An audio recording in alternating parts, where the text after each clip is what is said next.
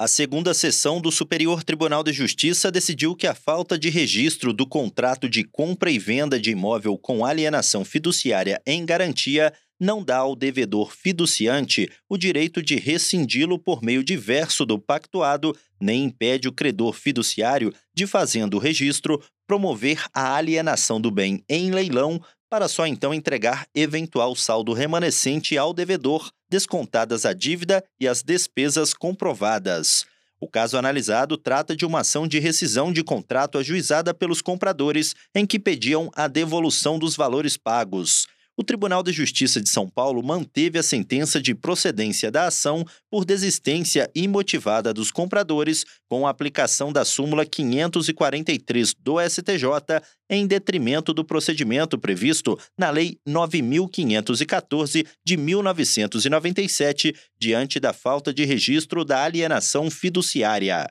O entendimento foi mantido pela terceira turma do STJ. A credora recorreu com embargos de divergência na segunda sessão do STJ,